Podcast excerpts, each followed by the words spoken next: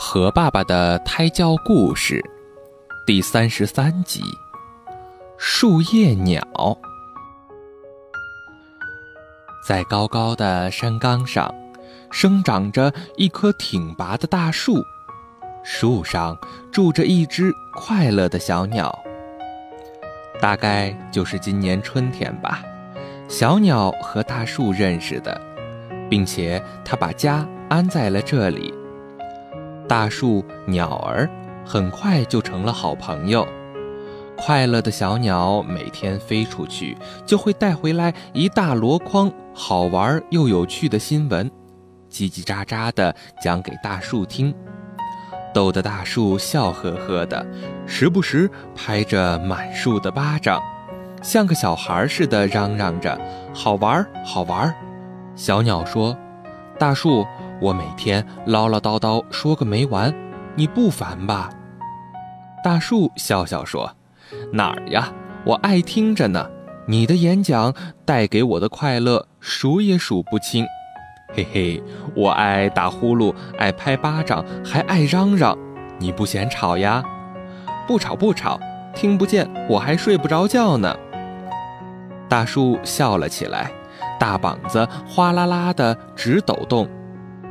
时间很快过去了，这一天，小鸟很晚还没有回家。大树盼呀盼，就是不见小鸟的影子。他想，是他忘了回家的路呢，还是出了什么事情啊？大树伸长了脖子望向远方，一遍又一遍地呼唤着小鸟的名字。太阳升起又落下。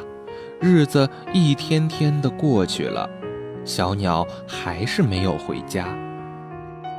大树扳着手指头数啊数，二十多天过去了，小鸟还是没有回来。大树很想念它，叶子一点点变黄了。鸟窝里有一片小鸟的羽毛，大树看着它。每天都想念和小鸟在一起快乐的日子。秋天到了，他想，不能再等了，我要去寻找小鸟。可是上哪儿去找呢？他自己也不知道。他轻轻地托起小鸟的羽毛，用每一片叶子细细地亲吻它。我要让每一片叶子。都变成小鸟。刚说完，奇迹出现了，树上的每一片叶子扑棱起翅膀来，呼啦啦，呼啦啦，所有的叶子像小鸟一样展开翅膀飞向远方。高高的山岗上，只剩下了一棵光秃秃的树干了。几个月过去了。树叶鸟终于在大海边的岩石洞里找到了小鸟。原来它在照顾几只受伤了的鸟宝宝。第二年春天，一大群树叶鸟带着美丽的小鸟又飞回到了高高的山岗上。好了，今天的故事就到这里了，宝贝。